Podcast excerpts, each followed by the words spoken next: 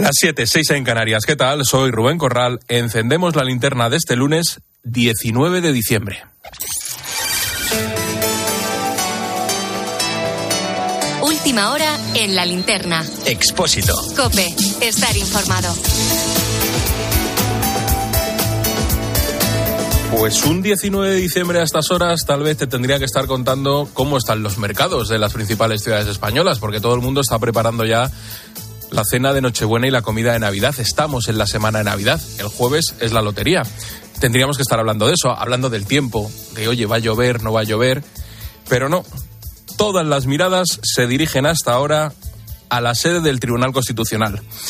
Aquí, en Madrid, hay 11 magistrados que llevan horas deliberando sobre una de las decisiones más complicadas a las que se han enfrentado.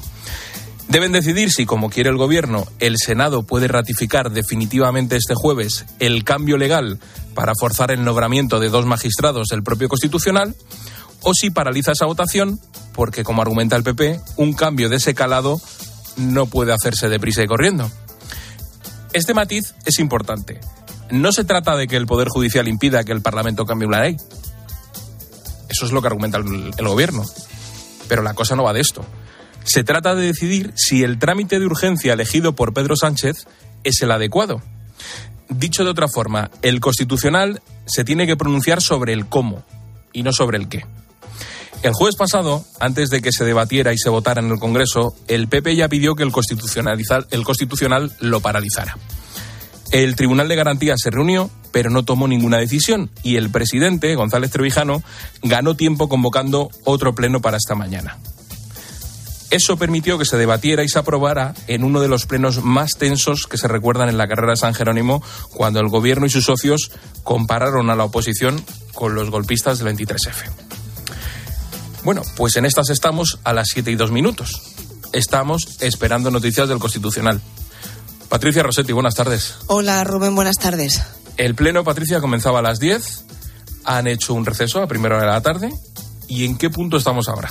Pues si se han pasado la mañana discutiendo si el asunto debía tratarse en pleno por todos los magistrados, la tarde se centra en la admisión a trámite del recurso del PP y si el segundo punto tiene que ser estudiar las cautelarísimas, es decir, la suspensión de la votación en el Senado o las recusaciones a dos magistrados, el presidente del tribunal, Pedro González Trevijano, y Antonio Narváez. En el orden del segundo punto, de cuál debería ser, hay división de opiniones. Trevijano y Narváez son los magistrados designados por el gobierno de Rajoy, cuyo mandato caducó el 12 de junio y desde entonces están prorrogados prorrogados, no caducados.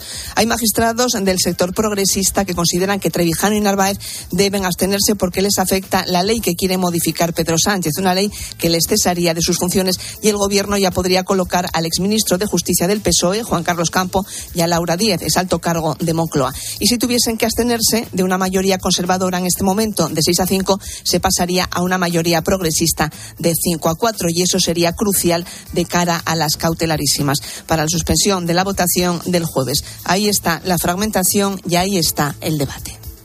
La verdad es que debe estar, gracias Patricia, debe estar interesantísimo y quién pudiera estar allí dentro.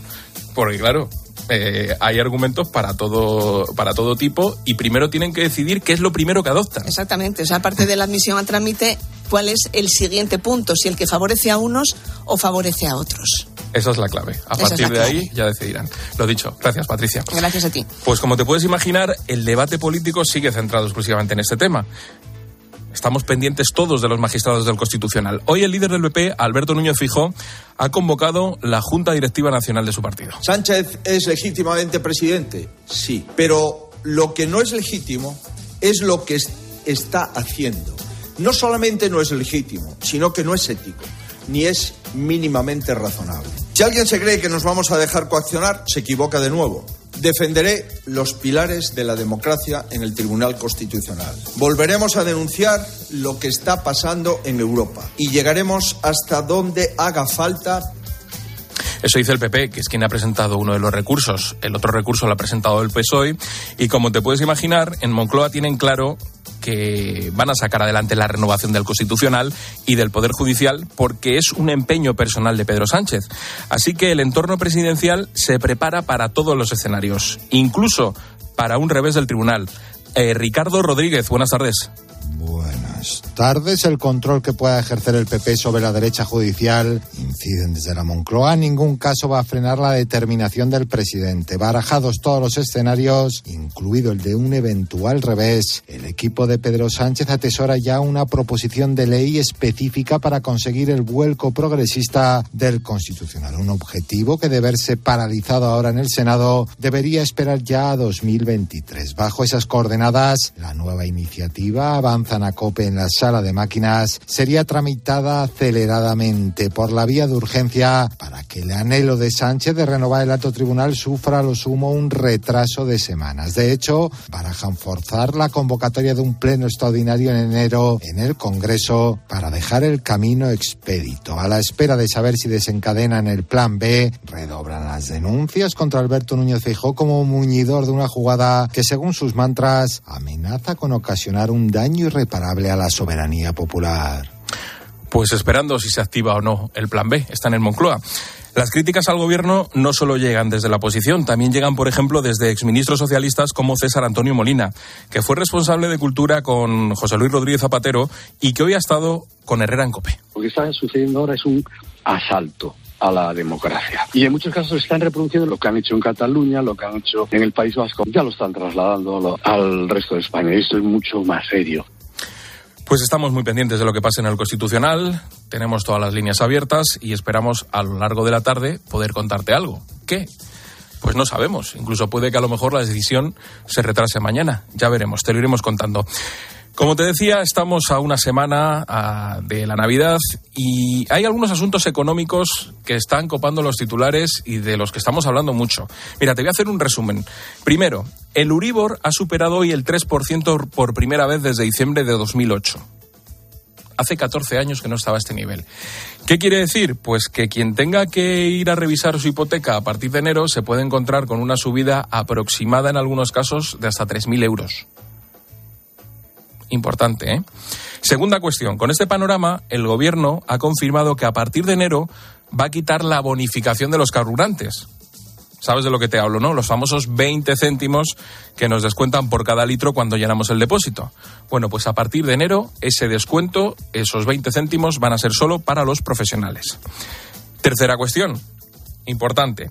El gobierno va a proponer el miércoles a los agentes sociales volver a subir el salario mínimo desde los 1.000 euros actuales hasta una horquilla que iría de entre 1.046 a 1.082 euros. Estamos hablando que el salario mínimo habría subido más de un 30%. Y cuarta cuestión económica que también, eh, como te digo, hoy es noticia. Los ministros de Energía de la Unión Europea han pactado, por fin, porque llevan semanas negociando, un tope del gas de 180 euros. Esto queda muy lejos de los 275 que propuso en un primer momento Bruselas. Vamos hasta allí. Está Paloma García Vejero al tanto de la reunión de hoy. Buenas tardes, Paloma. Buenas tardes, Rubén. Han hecho falta 12 consejos de energía este año para llegar al acuerdo que podemos anunciar esta tarde. La ministra española, Teresa Rivero, explicaba que es un sistema trabajado, seguro, que ofrece su atractivo para el mercado y, sobre todo, contentaba a Alemania. El consenso era lo fundamental, nos decía. Sabiendo todos que para Alemania este era un tema muy sensible porque tienen el temor de cómo van a responder a las necesidades energéticas de su país, no debíamos eh, regular, tomar decisiones al margen o en contra de Alemania o, o consintiendo que Alemania se encontrara mal. Este mecanismo se activará a partir del 15 de febrero y no del 1, como se había dicho en un principio, precisamente para que haya más margen de transición. Precio tope 180 euros a partir de los tres días laborables consecutivos. Hoy es noticia la muerte de un chaval de ocho años en Ceuta. La Guardia Civil ha encontrado su cuerpo en un terraplén después de que esta madrugada se denunciara su desaparición. A falta de la autopsia, se trabaja con la hipótesis de una posible muerte violenta. Juan Baño. Efectivamente, Rubén, pendientes aún de la autopsia, la Policía Nacional que lleva el caso toma declaración a los testigos. Ha realizado una batida ayudada por un dron. Se buscan efectos del posible delito y es que desde la prudencia los primeros indicios y datos apuntan hacia una muerte no accidental ni tampoco natural. El cuerpo se encontró esta mañana en una ladera o alud a menos de 200 metros de donde jugaba ayer tarde al fútbol. Apareció con la ropa medio desprendida, el pantalón retirado, con un fuerte golpe en la cabeza, además de varias contusiones. La idea de una posible agresión sexual está sobre la mesa, nos dicen fuentes al tanto de la investigación, pero es decisivo el estudio forense del que podrían conocerse datos a partir de mañana. El juzgado ha decretado el secreto de las actuaciones. Ha sido en Loma Colmenar, a las puertas del Príncipe, el conflictivo barrio Ceutí, a escasos metros de la frontera, al lado del hospital y del parking de embalsamiento de vehículos para cruzar a Marruecos. No estamos ni mucho menos, nos dicen nuestras fuentes, de ninguna, ante ninguna rencilla, eh, ajuste o lance relacionado con la criminalidad en la zona que, dicho sea de paso, marca un descenso en las últimas fechas en contra de la dinámica general. El niño salió de casa a jugar al fútbol ayer domingo por la tarde, se le echó en falta ya de noche, lo buscaron familia y amigos, de madrugada se sumó la policía, pertenece a la comunidad musulmana, español, tiene otro hermano de 17 años, todos, imagínate, absolutamente volcados sin saber ahora qué pudo ocurrir con su hijo y con su hermano. Gracias, Juan.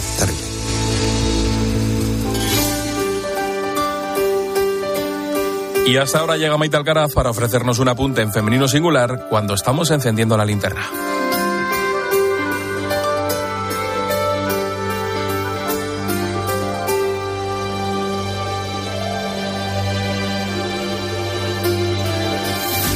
José Barrios, Maite Pedrosa y Miquel Azurmendi son tres asesinos que el próximo 30 de enero hará 25 años que acabaron con la vida de Alberto y Asun, padres de tres menores cuando venían de cenar en Sevilla.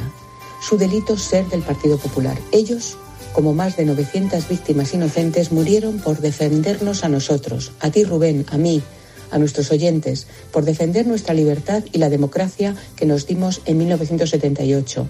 Hoy ese Estado está prácticamente desmantelado. Los tres monstruos se estean ya en una cárcel del País Vasco porque un gobierno que se llama socialista los ha acercado a sus casas como paso previo para disfrutar de la libertad. Hoy Ángel Expósito ha recibido el premio de la Fundación Jiménez Becerril y supongo que un pellizquito de emoción se habrá apoderado de él, porque esos hijos del matrimonio joven que tenía todo un horizonte de vida por delante no tienen la suerte de las bestias que los mataron, a las que sus familias sí podrán visitar esta Navidad. Afortunadamente ellos no están solos. El gobierno de España los ha abandonado, pero la mayoría de los españoles no. Enhorabuena, Ángel.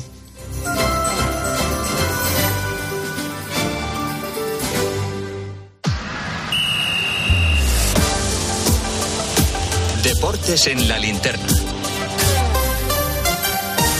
Estar informado. Y hoy en Argentina la jornada se va a hacer larga para muchos. ¿Por qué? Porque no han dormido, han ido a trabajar con ojeras, pero eso sí, con una sonrisa que tardará mucho tiempo en borrarse de sus caras, porque son campeones del mundo de fútbol 36 años después.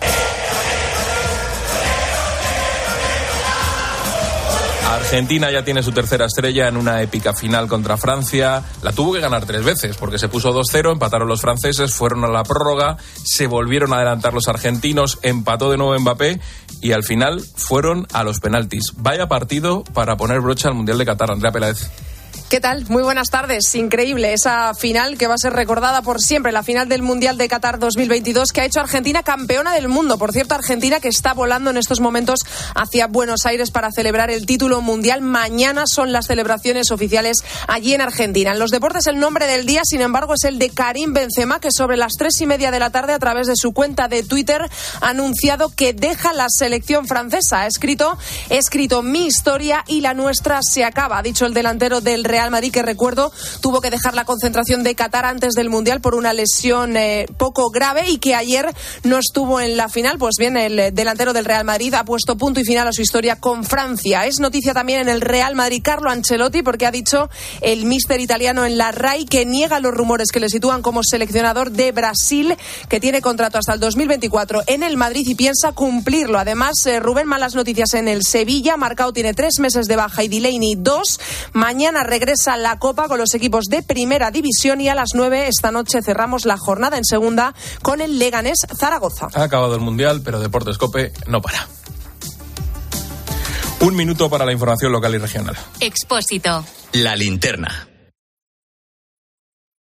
Nara Seguros de Salud y Vida te ofrece la información de Madrid. Buenas tardes, Madrid 9 grados en Cibeles y ten a mano el paraguas porque mañana vuelve la lluvia, primera hora en la sierra y después se extenderá toda la región en cuanto al tráfico complicado por tres accidentes, uno de salida en la 2 Torrejón, otro en la M40 Mercamadrid sentido A4 y un tercero en la M50 Alcorcón dirección A5. Retenciones de entrada en la 1 Las Tablas, A2 Alcalá, 4 Pinto y Butarque, M607 El Goloso y de salida a 3 Rivas en ambos sentidos, A6 El Plantío y en la M40 Hortaleza, Coslada sentido A3 y Valdemarín y Pozuelo hacia la A5, lo peor de la M45, Leganés sentido M40. El Colegio de Médicos de Madrid se aleja de cualquier injerencia en la huelga de atención primaria y en un comunicado asume sus principales reivindicaciones. La Consejería de Sanidad asegura que mantiene su voluntad de llegar a un acuerdo. Seguimos contándote todo lo que te interesa en la linterna de COPE.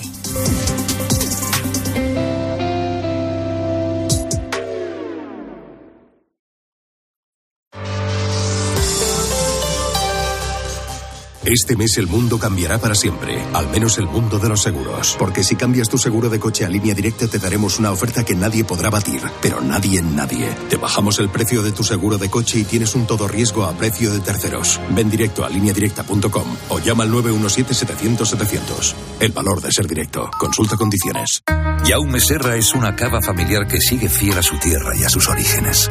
Por eso con Jaume Serra, esta Navidad vamos a demostrar nuestro cariño a los amigos, a la familia. Vuelve a reunirte con los tuyos y a brindar por los mejores momentos con tu cava favorito. Cava Jaume Serra, el amigo que nunca falta a la cita. Escuchas la linterna. Y recuerda, la mejor experiencia y el mejor sonido solo los encuentras en cope.es y en la aplicación móvil. Descárgatela. Elige bien cómo te mueves y conquistarás la ciudad. Peugeot i 2008 100% eléctrico. Toma el control desde su iCockpit y disfruta de hasta 345 kilómetros de autonomía. Ahora tu nuevo Peugeot 2008 con entrega inmediata. Condiciones en peugeot.es. Dos cositas. La primera, una motera conoce la ciudad como la palma de su mano. La segunda, una mutuera siempre paga menos. Vente a la mutua con tu seguro de moto y te bajamos su precio sea cual sea. Llama al 91 555 5555. 91 555 5555. Por esta y muchas cosas más, vente a la mutua. Condiciones en mutua.es. 13 presenta. Mirad esto. Unas navidades de cine. Llenas de magia. Bienvenido a la fiesta, amigo. Y toda la ilusión del mundo.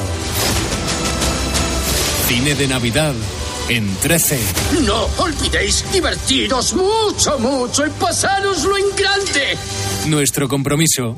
Eres tú, también en Navidad. Si así es como pasa la Navidad, yo no me pierdo el año nuevo.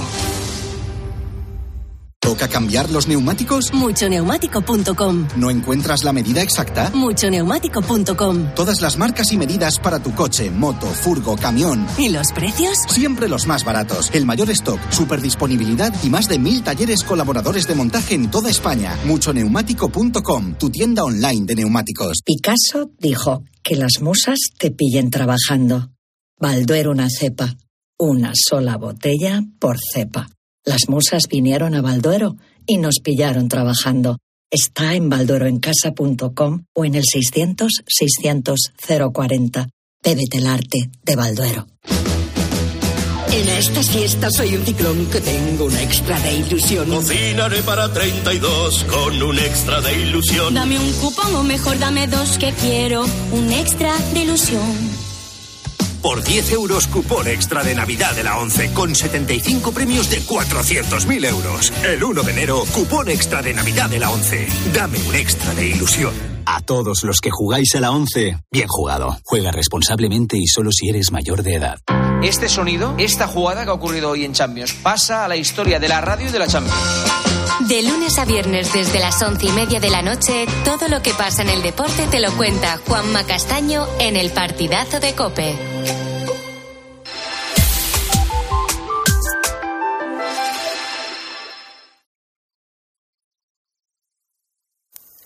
Argentina, campeona del mundo de fútbol. Ese es el titular que deja el Mundial de Qatar.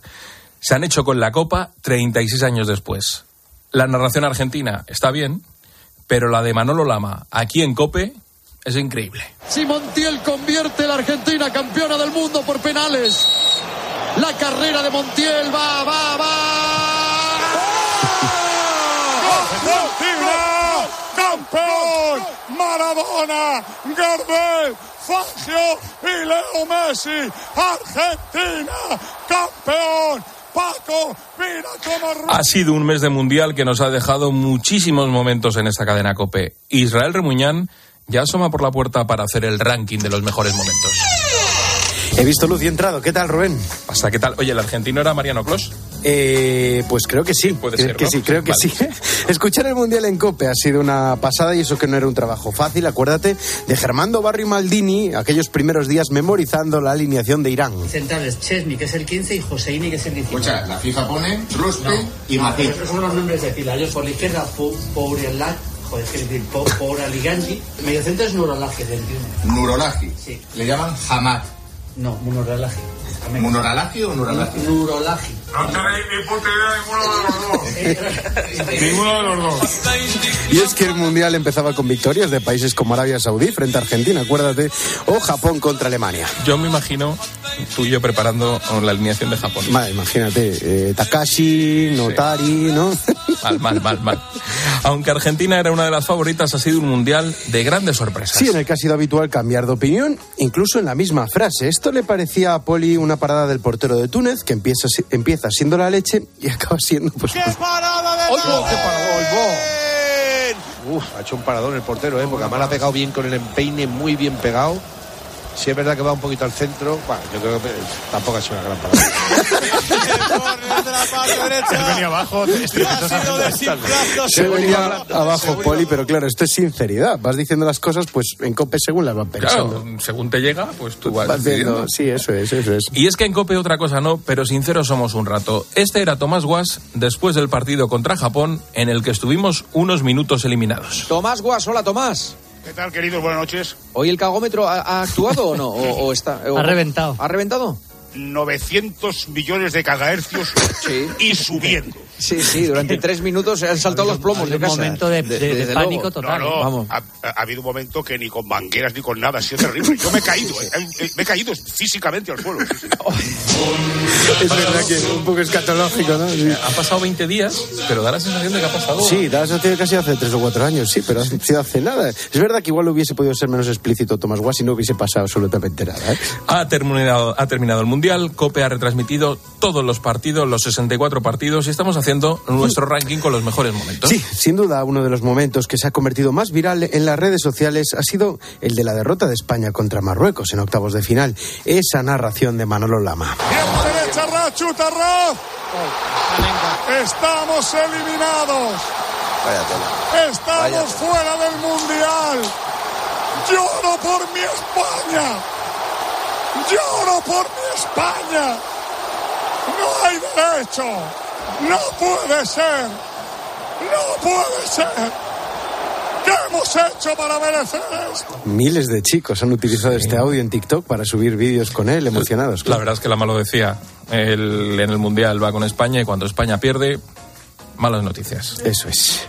Pero si tenemos que quedarnos con una ra- narración del ama, yo creo que no hay ninguna mejor que esta. Sí, por fin se volvió a escuchar eso de gol del bicho. ¡Ojo el bicho! ¡Gol, gol, gol! ¡Gol, gol! ¡Estaba acabado! ¡Estaba terminado! ¡Viva el depredador! ¡Ay, mi madre, el bicho! ¡Anota el animal! ¡Anota el depredador! ¡Cristiano! Ese ronquido, esa especie de ronquido del animal. ¿Qué capacidad hay que tener para hacer esto en ese momento? Mientras estás Pensarlo. narrando sin perder el aire, es toda una ciencia, ¿eh? porque lo hace el propio Lama y es lo más impresionante que se ha hecho aquí en mucho tiempo. El equipo de deportes de COPE que te ha contado los 64 partidos del Mundial ha demostrado que es versátil. Un equipo de periodistas totales. Bueno, todos menos Maldini, Julio Maldonado, que es el, el mejor hablando de fútbol internacional, uno de los mejores del mundo. Pero esto es lo que pasaba cuando Juanma Castaño le pedía que entrevistase a aficionados argentinos en el metro de Doha. Entrevista a alguno. Ejerce de reportero. no, no, pasar no. Tú, tú. A ver, Argentina. España en directo, ¿no quieres hablar ninguno o qué? Ahí. Va, pregunta que no, Te va a pasar Juanma aquí con el auricular. ¿Qué tal? Hola. Bien. Enhorabuena, ¿eh? Eh, Gran entrevista de Maldini, ¿eh? Eres Bien, un vale. reportero. ¿eh? Yo creo que el que tengo delante Vayan es pasando. argentino porque lleva, lleva una bandera argentina Ah, en la pero es el, debe ser tú, argentino. entrevístale tú. ¿Qué te sale preguntarle? Espera, a ver, a ver, a te voy a entrevistar, ¿eh? Avísale, ¿Cómo te avísale, llamas? avísale. Sebastián. Sebastián, ¿de dónde eres? Canadá. El único. Eh, cuéntame qué sientes al, al partido argentino. Espérate que nos vamos a caer porque estamos A ver qué siente un canadiense. Venga, vamos. Esa era la entrevista. A ver qué, cómo lo había vivido un canadiense el partido de Argentina. Vaya trabajo que han hecho todo el equipo de enviados especiales de la cadena COPE al Mundial de Qatar, contando absolutamente todo cuando sucedía y qué bien lo han contado. Sí, pero sin duda para mí el momento del Mundial, la imagen está claro que es la de Messi sosteniendo la Copa del Mundo, pero el sonido será este. En los cuartos de final contra Países Bajos, una frase para la historia que no descarto utilizar en algún momento cuando me metéis presión por eso de que no termino el guion y estas cosas. Con, con Leo Messi. Bueno, Leo, quedaste un poco un, un poco caliente por el final. ¿Qué mira, bobo? ¿Qué mira, bobo? Anda, anda para allá, bobo. Anda para allá. Tranquilo, tranquilo, Leo. Ahí está, Lionel Messi. El que mira bobo es sin duda. Eh, Se han visto hasta tanques en Argentina con el que miras bobo. No en- descartas utilizarla, ¿no? No, no contigo en general. Vale. En general con la gente, ¿no? Cierra la puerta al salir. Hasta luego. Por chao. fuera. Chao, chao. Y a esta hora llega Paloma Serrano con un mensaje de mutua. Hola Rubén. Oye, es la pregunta de, de esta tarde, que si tu compañía te da más sorpresas que tranquilidad, bueno, pues llámales y diles dos cositas. La primera, no quiero tener que cambiar de compañía todos los años. Y la segunda, yo me voy a la mutua, porque nueve de cada diez personas que van a la mutua se quedan en la mutua. Eso es tranquilidad. Vete a la mutua y te bajan el precio de cualquiera de tus seguros, sea cual sea. Llama al 91 555 5555 91 555 5555. Por esta hay muchas cosas más. Vete a la mutua. Consulta condiciones en mutua.es. Escribe a Ángel Expósito en Twitter en arroba expósito cope y en arroba linterna en facebook.com barra la linterna o mándanos un mensaje de voz al 654 45 55. Picasso dijo que las musas te pillen trabajando. Balduero una cepa, una sola botella por cepa. Las musas vinieron a Balduero y nos pillaron trabajando. Está en baldueroencasa.com o en el 600 600 040. Bébete el arte de Balduero. Escuchas la linterna. Y recuerda, la mejor experiencia y el mejor sonido solo los encuentras en cope.es y en la aplicación móvil. Descárgatela. ¿Y si digo que no? ¿Qué? ¿Y si no quiero? ¿Qué? ¿Y si no me apetece? ¿Qué? ¿Y si no voy? ¿Qué? ¿Y si no estoy? ¿Qué? ¿Y si no vuelvo? ¿Qué? ¿Y si no lo hago? ¿Qué? ¿Y si no puedo? ¿Qué? ¿Y si no? ¿Qué? ¿Qué? La adolescencia de tus hijos te pondrá a prueba. Descubre cómo disfrutarla. Entra en fat.es. Tu alimentación saludable con HSN. Especialistas en nutrición deportiva con fabricación propia y descuentos en proteínas, colágeno, omega 3, melatonina y muchos productos saludables más. Haz tu pedido ya y recíbelo entre 24 y 48 horas. Con envío gratis desde 15,90. hsnstore.com. Nutrición de calidad para una vida sana. Quiero viajar a un lugar que proteja su cultura, que preserve su naturaleza y el aire que respiramos. Un lugar con energía limpia y productos locales, donde las personas vivan y trabajen en igualdad de condiciones. Islas Baleares, el turismo del futuro. 7. Es inevitable. 6. Te llama. 5. Te atrapa. 4. Lo sientes. 3. Te gusta. 2. Lo quieres. 1. Cupra Formentor por 280 euros al mes con MyRentin. 7 segundos para seguir tu instinto. Entrada 8.048 euros. Infórmate en cupraoficial.es. Somos la generación más inclusiva y diversa de toda la historia. Compartámoslo, gritémoslo, démoslo todo, sintámonos orgullosos. Pero sobre todo, aprovechémoslo. Si nos dejan, tenemos la oportunidad de crear una sociedad en la que todos seamos protagonistas. Tú también. Grupo Social 11. Generación Inclusión. A ese dolor de espalda que te fastidia el fin de semana. Y a ese dolor de cabeza que pone a prueba tu paciencia, ni agua. Ibudol es el primer ibuprofeno bebible en formato stick pack para aliviar el dolor rápidamente, con agradable sabor y sin necesidad de agua. Al dolor, ni agua. Ibudol tenía que ser de Kern Pharma. Lea las instrucciones de este medicamento y consulte al farmacéutico. En Cope estamos donde estás tú. ¿Cómo está Eva? Buenos días. Hola, buenos días. Mira, yo te voy a contar las manías de mi pete, mi marido. Tiene que dormir con la radio puesta todas las noches. Porque con la aplicación llevas en tu móvil todos los programas con los mejores comunicadores. Yo creo que es penalti. Nos escuchas en directo cuando tú quieras. Los mejores contenidos donde estés, porque con la aplicación móvil nos movemos contigo.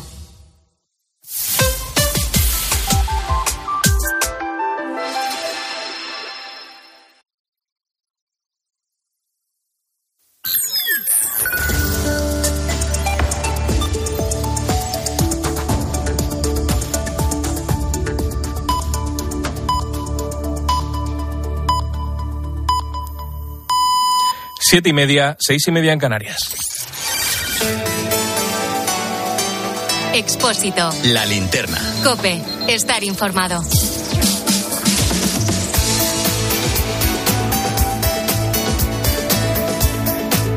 La actualidad del día deja varias claves que tienes que conocer hasta ahora. Primera, sobre la guerra de Ucrania. El secretario general de la ONU, Antonio Guterres, acaba de decir que ve posible una negociación de paz a corto plazo entre Ucrania y Rusia. Asegura que la confrontación militar va a seguir en un futuro inmediato, pero abre esa puerta a la esperanza. Mientras tanto, hoy Kiev ha denunciado un ataque de Moscú con drones iraníes. Al menos tres personas han resultado heridas y nueve casas han quedado destrozadas. Segunda clave, importante, el Ministerio de Sanidad y las comunidades autónomas han incorporado cuatro nuevas vacunas en el calendario vacunal del año que viene. Hablamos de la del virus del papiloma humano para niños varones de 12 años, la de la gripe pediátrica, la de la meningitis B para lactantes y la del herpes zóster en mayores de 65 años. Tendrán que ser gratuitas en todo el país antes del final de 2024, tal y como ha anunciado la ministra Carolina Darias. Que hemos incorporado cuatro vacunas al calendario común a lo largo de la vida, porque sabemos que la prevención y, la, en este caso, el efecto de las vacunas no solamente ayudan a vivir mejor, sino como hemos comprobado a lo largo de la vida, pero especialmente contra la COVID, las vacunas salvan vidas. Tercera clave, el expresidente de Andalucía, José Antonio Griñán, está cada vez más cerca de entrar en prisión. El Tribunal Supremo ha resuelto la petición de aclaración del exconsejero Gaspar Zarrías y con ello ha despejado el camino para que la audiencia de Sevilla ordene su ingreso en prisión. El alto tribunal acepta en parte aclarar varias partes de la sentencia, pero no realiza grandes cambios en lo que ya ratificó en julio y se mantiene así la condena. Y la clave económica del día nos la trae Pilar García de la Granja de la mano de Iberdrola. Buenas tardes, Pilar. ¿Qué tal, Rubén? Buenas tardes. Te cuento que los 27 han llegado a un acuerdo por fin para topar el precio del gas en 180 euros el megavatio hora. El mecanismo se va a activar, Rubén, cuando se supere ese límite durante tres días consecutivos y haya una diferencia de 35 euros con respecto al precio en los mercados internacionales. El tope ha contado con el apoyo de Alemania y Rusia ya se ha pronunciado. Asegura que es un ataque contra el mercado y que va a responder a la decisión de Bruselas. Este tope de 180 euros es casi el triple de lo fijado en la excepción ibérica, Rubén, es decir, es menos restrictivo. Gracias, Pilar. Pues a las nueve y media, en clase de economía, vamos a tratar de ver cómo va a afectar esto a la factura de la calefacción. A ver si nos da un respiro, porque se presenta una cuesta de enero. Complicadita. Empinada. ¿Te imaginas producir y consumir tu propia energía solar sin tener que instalar placas en casa? Iberdrola, líder mundial en energías renovables, está implementando una red de comunidades solares que permiten disfrutar de esta energía a viviendas que estén en un radio de 500 metros de cada comunidad. Juntos, creamos un mundo mejor. Iberdrola, por ti, por el planeta. Iberdrola, empresa colaboradora del programa Universo Mujer.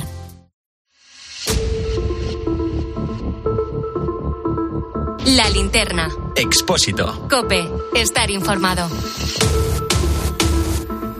En los próximos minutos quiero hablarte de un asunto en el que se entremezclan el crimen organizado, las connivencias políticas, asesinatos.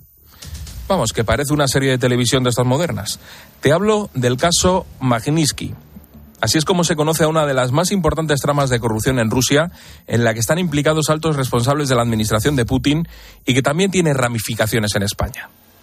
Una investigación de años, liderada por la Fiscalía Anticorrupción y contra el crimen organizado, ha permitido embargar en nuestro país propiedades valoradas en unos 25 millones de euros que habían sido adquiridas con fondos procedentes de la red.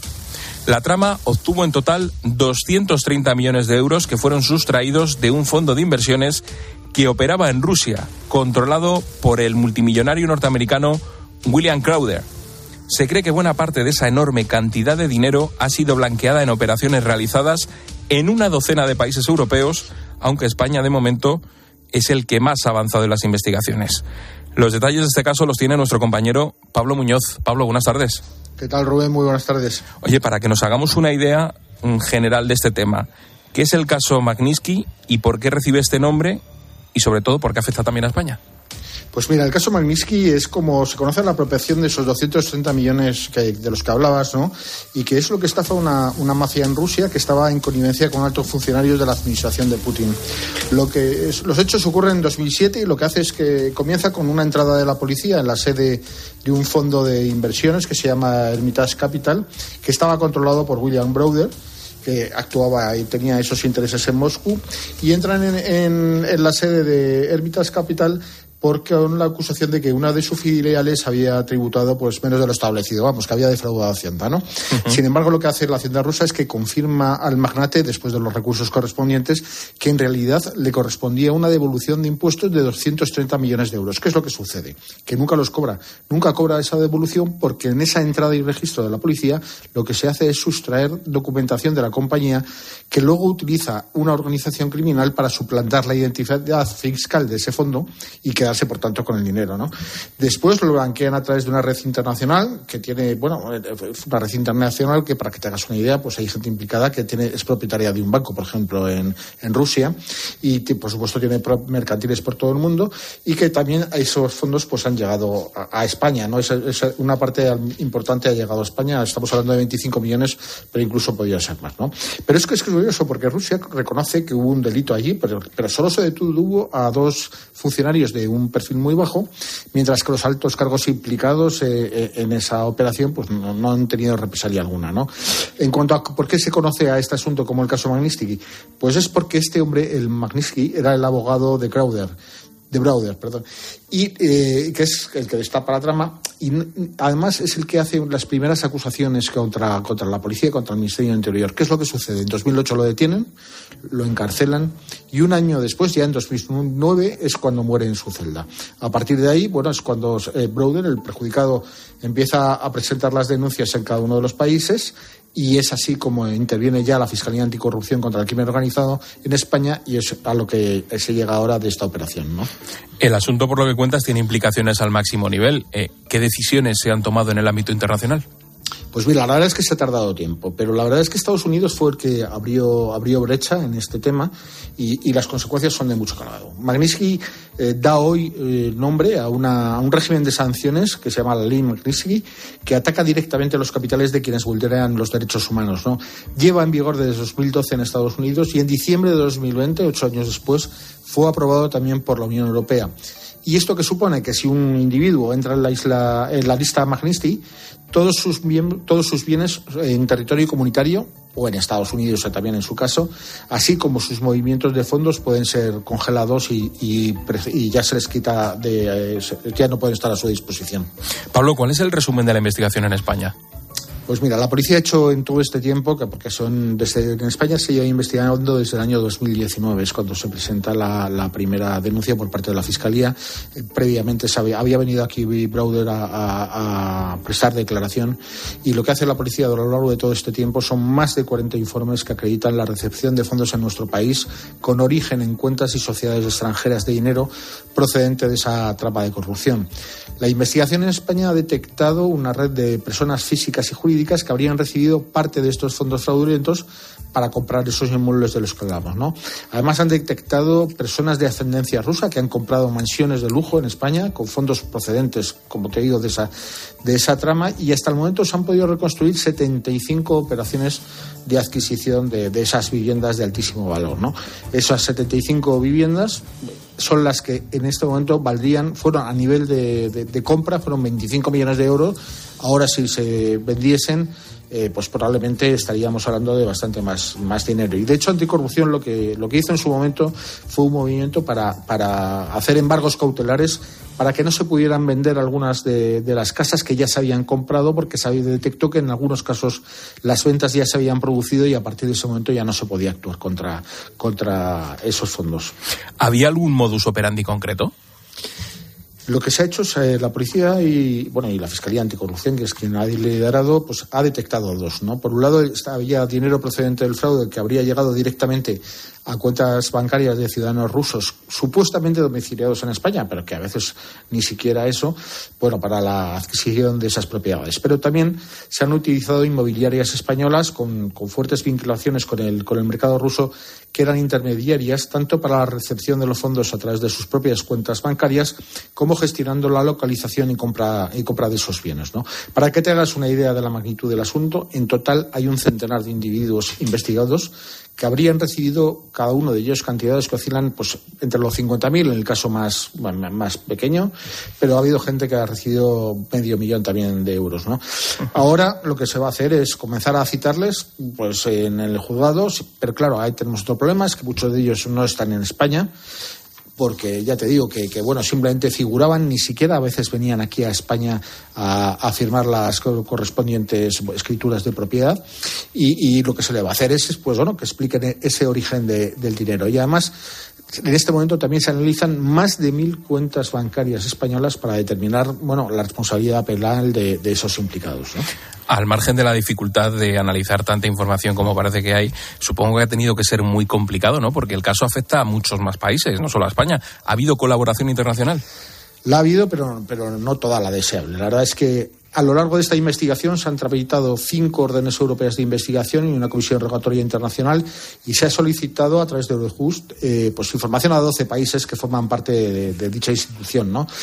De ellos, algo más de media docena, y te, bueno, entre ellos Reino Unido, Letonia, Holanda, Polonia, en fin, alguno más, Suiza, las repúblicas bálticas, por ejemplo, tienen investigaciones abiertas por este asunto, a que pero, pero es verdad que, España es la que ha conseguido ir más allá, ¿no? Browder ha presentado denuncia en esos 12 países aunque en varios de ellos, como en el caso de Alemania o Austria, estas investigaciones no han llegado a ninguna parte o por lo que sea, no, no, se han conseguido esas pruebas y el caso está cerrado. ¿no? Y además en cada uno de esos países eh, pues se dan circunstancias distintas porque eh, en algunos solo hubo trasiego de fondos, es decir, se utilizaron cuentas corrientes que estaban domiciliadas en esos países para, hacer el tráfico de dinero. Eso ha sucedido, por ejemplo, en, Suiza o las repúblicas bálticas, mientras que en otro, como es el, el, el caso de España, pues ya se había materializado realizado ese lavado mediante la compra mediante la compra de inmuebles. ¿Y ha habido detenidos, Pablo? Bueno, por el momento ha habido hay solo una detención. Es una mujer que es una de Tenerife, es una tiene una inmobiliaria allí y desde las cuentas de esa inmobiliaria se movió parte del dinero. Es verdad que está en libertad con cargos, pero, pero, bueno, eh, ella tiene un problema porque ya está acusada, tiene, tiene cargos formales contra ella. ¿no? Se han llevado a cabo cuatro registros y, además los agentes han obtenido pues, abundante documentación en formato físico y digital. Unos documentos que además, según nos cuentan, tras ese primer análisis, pues confirman las hipótesis policiales. ¿no? Y también se han confiscado pues, 30.000 euros en efectivo y joyas y se han solicitado embargos de otros tres inmuebles, dos vehículos de alta gama y de 19 cuentas vinculadas con la detenida. Por eso te decía que esos 25 millones de los que estamos hablando de, de primera mano en este momento, yo creo que van a llegar a, algo más. Incluso en algún momento al principio de la investigación, la, Fiscalía Anticorrupción calculó a que podíamos estar hablando de unos 35 millones de euros. Pues hoy te hemos hablado del caso Magnitsky, un caso en el que se entremezclan el crimen organizado, las connivencias políticas, asesinatos, un caso bastante delicado y que tiene implicaciones en España. Pablo Muñoz, muchas gracias. Buenas, buenas tardes, eh, Rubén.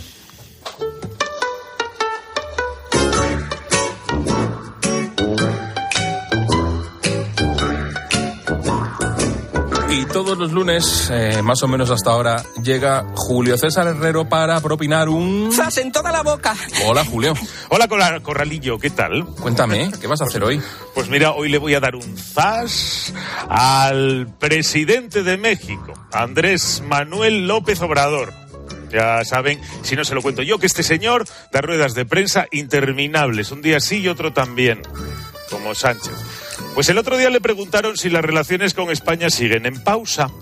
Dijo que sí y explicó por qué. Tengan paciencia y escuchen. Le envié una carta respetuosa al jefe del Estado, al rey de España, y ni siquiera tuvo pues la atención de contestarme. Vamos a ver, López. Permítame que me dirija a ti por tu apellido profundamente indígena, pero es que a mí AMLO me suena a medicamento. Antihemorroidal, para más señas. Llámame raro. Bueno, has empleado 25 segundos en decir, he escrito una carta al jefe del Estado y no me ha respondido. ¿Ves? Tres segundos. Y si así son todas, mi solidaridad a los compañeros de la prensa mexicana. Bueno, sobre la carta. No sé si habrás puesto bien el destinatario, pero si la has mandado al rey en las fechas que estamos, igual se la has enviado a los Reyes Magos o a una churri.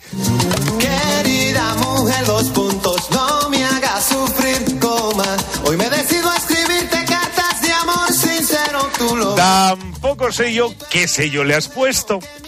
Pero como haya sido el del centenario del Partido Comunista, entenderás que quizá Felipe VI igual no le haya hecho mucha gracia.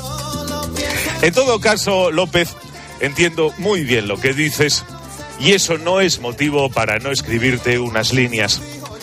Es terrible que el rey de España no te haya respondido a una carta y haya perdido la oportunidad de decirte lo que mereces que te digan. Así que, por seguir dando la barrila con que España tiene que pedir perdón en el siglo XXI por un exterminio que jamás se produjo en el siglo XVI, el presidente de México, Juan Manuel López Obrador, se lleva un... ¿Sabes a qué hora da este señor estas ruedas de prensa? Muy temprano. A las 6 de la mañana. Correcto, para aprovechar el día. En fin, a ver si eh, a la próxima te voy a pedir que me hagas un resumen. sí, y un huevo. Bueno, pero a, a eso de las 11, a eso de las 11 menos cuarto en el tiempo de análisis de opinión sí vas a Me venir. quieres ¿no? mal, eso sí, eso sí. Pienso volver. Pues tenemos a Ignacio Camacho y a Sí. Alejandro Requeijo. Anda, mira, Te vas a poder Ale Camacho. muchas cositas de esas que tú haces. Sí, sí, sí, sí. Tengo aquí una batería como la que suena. Pues ve repasando. Ale, adiós. Por teléfono algún consuelo de amor. Quiéreme otra vez, eh, llénate de mí. Vida tengo yo. La linterna. Expósito. Cope. Estar informado.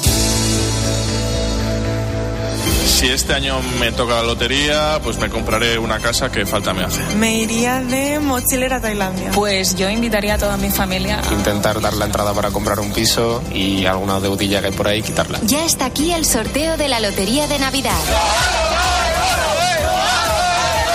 Este jueves, desde las ocho y media de la mañana, toda la emoción del sorteo de la Lotería de Navidad en Herrera en Cope. Síguelo también en cope.es, en tu móvil y en redes sociales. ¿Qué me compraría? Yo creo que haría un viaje. Ah, y comprueba si tu décimo está premiado. En Mercadona ya estamos listos para tu Navidad. Esa que empieza con un jamón reserva y unos gambones. Sigue con una paletilla de cordero y un Rioja Arteso Crianza. Y termina con un turrón choco crujiente. Este año, la Navidad que necesitas está en Mercadona. Y en nuestro recetario, ya en tienda y web. Y está aquí, y está aquí la Navidad. Desde la Fundación Alquiler Seguro seguiremos trabajando este 2023 para que ninguna familia pierda su futuro. Con alquiler seguro. Fundación Alquiler Seguro te desea una feliz Navidad y un 2023 en tu hogar. Hay una alegría tan grande como llevar agua potable donde no llega, tan vital como el acceso a la sanidad y a la educación en los lugares más olvidados, tan necesaria como alimentarse cada día. La alegría de vencer nuestra indiferencia y ayudar a hacerlo posible. No les des la espalda. Contra el hambre, actúa. Entra en manosunidas.org y colabora. Y ahora que me voy en Navidad, conecto la alarma y me quedo tranquila. Muy tranquila. Y con la app, cuando tú no estás en casa, puedes verla cuando quieras. Puedes conectarla, desconectarla y si se te olvida, te lo recuerda. Si pasa cualquier cosa, lo detectamos al instante. Te enviamos un mensaje y podemos chequear. Si se ha movido una cortina, si dejaste la ventana abierta. Lo importante es que hay personas al otro lado. Protege tu hogar frente a robos y ocupaciones con la alarma de Securitas Direct. Llama ahora al 900-666-777. 13 presenta. Mirad esto. Unas navidades de cine. Llenas de magia. Acción. Bienvenido a la fiesta, amigos. Y toda la ilusión del mundo. Cine de Navidad en 13. No olvidéis divertiros mucho, mucho y pasároslo en grande. Nuestro compromiso. Eres tú, también en Navidad. Si así es como pasa la Navidad, yo no me pierdo el año nuevo.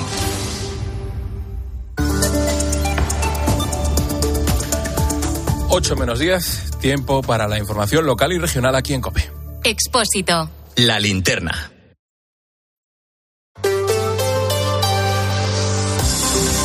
Cope Madrid. Estar informado. La tramitación de los presupuestos del Ayuntamiento de Madrid se está convirtiendo en un auténtico culebrón. Esta tarde han conseguido superar el paso previo a su debate en un pleno extraordinario. Eso sí, lo han hecho por los pelos gracias al voto de calidad que ostenta la presidenta de la Comisión de Hacienda, que es del Partido Popular. Solo se han aceptado las enmiendas presentadas por los partidos del Gobierno, es decir, el PP y Ciudadanos, y a pesar de la abstención de Vox en el trámite de hoy, las cuentas públicas del año que viene de la capital podrían correr la misma suerte que las de la Comunidad de Madrid, es decir, que se prorroguen Luis Rafael. Era la gran incógnita si los presupuestos morían ya esta tarde o si su agonía por sacarlos adelante continuaba. Finalmente Vox se ha abstenido en la votación, con lo cual habrá pleno para debatir las cuentas, las últimas de la legislatura. Grupo Vox, abstención. Por lo tanto, quedaría aprobado este proyecto de presupuestos. Así se elevará al pleno de la corporación en la sesión que en su momento se celebre. Previsiblemente ese pleno se celebrará la semana que viene y servirá para evidenciar la debilidad del gobierno municipal y las tensiones entre el alcalde Almeida y el portavoz de Vox, Ortega Smith. A pesar de los últimos guiños, como esa moratoria para que las furgonetas con etiqueta B puedan acceder al centro, las relaciones están rotas. La línea roja de Vox sigue siendo eliminar Madrid Central, algo que no está encima de la mesa, con lo cual, salvo sorpresa mayúscula, Almeida tendrá que prorrogar las cuentas y renunciar también a las bajadas de impuestos previstas para el año que viene, de más de 121 millones de euros. La más importante, la del IBI, al mínimo legal del 0,40%. No hay fecha concreta para ese pleno de presupuestos en el Ayuntamiento de Madrid. Los que sí se han desconvocado ya son los de este miércoles y jueves en la Asamblea. ¿Qué tal? Soy Mamen Vizcaíno, escuchas la linterna de Copa en Madrid. Enseguida nos ocupamos del caos del fin de semana por los espectáculos navideños, pero antes tenemos que ver cómo está el tráfico. Y nos vamos hasta la DGT. Alejandro Martín, buenas tardes.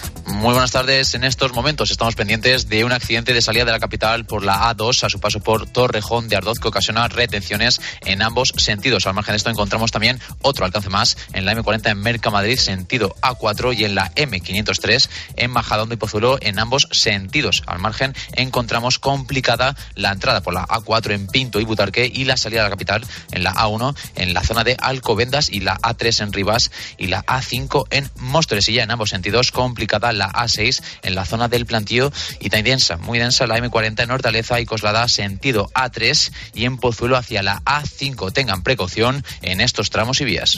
La línea 7 de metro entre Cartagena y Gregorio Marañón ya funciona con normalidad. Ese tramo ha estado cerrado algo más de dos semanas para retirar el amianto que había en la estación de Avenida de América y desde hoy los barrios de Canillejas y Rejas cuentan con un nuevo servicio especial de autobús que conecta ambas zonas. Es una ruta circular que va a funcionar de lunes a viernes desde las 6 de la mañana hasta las 9 de la noche.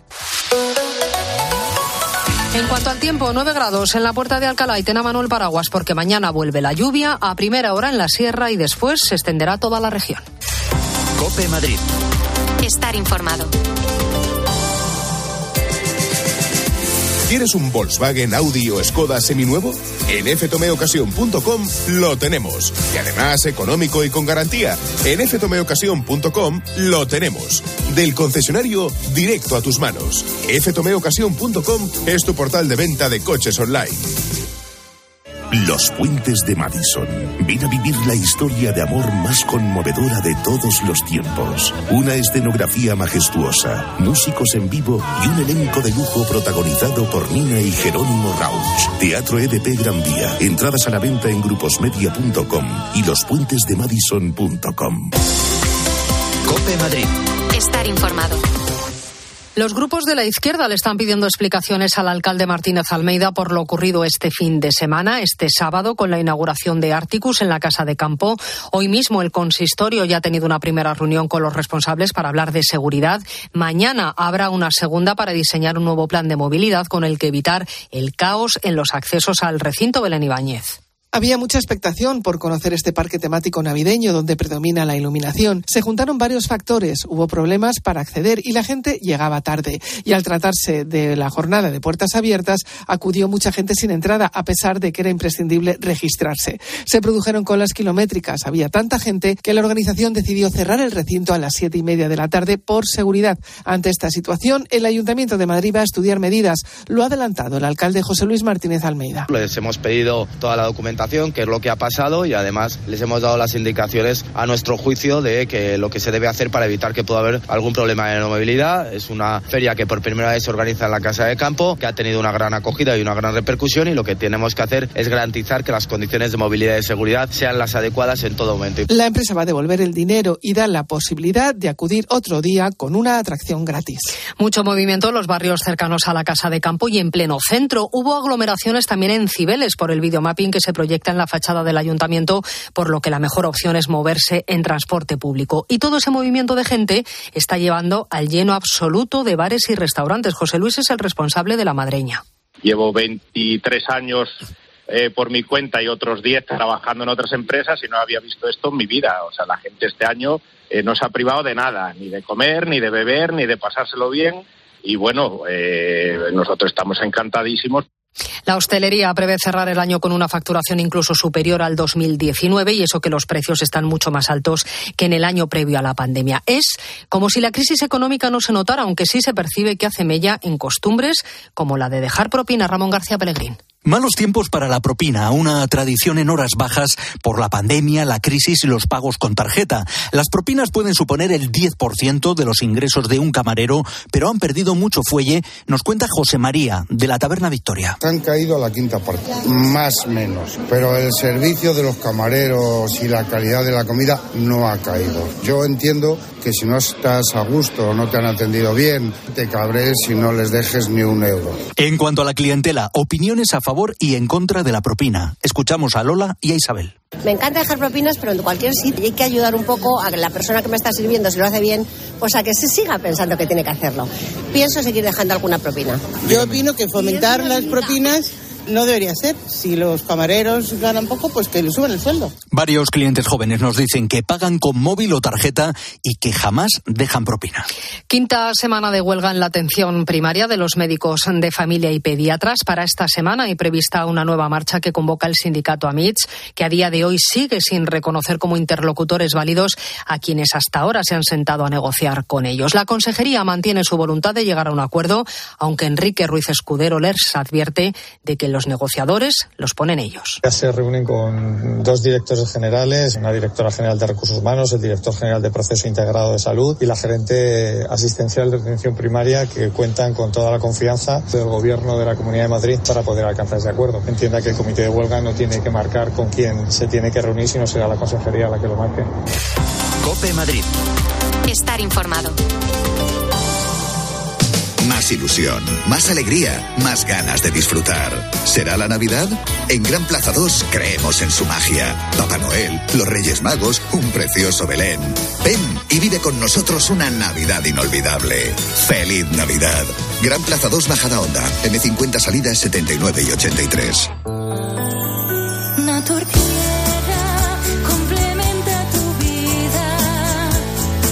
En estas fiestas, los complementos para la dieta de Naturtierra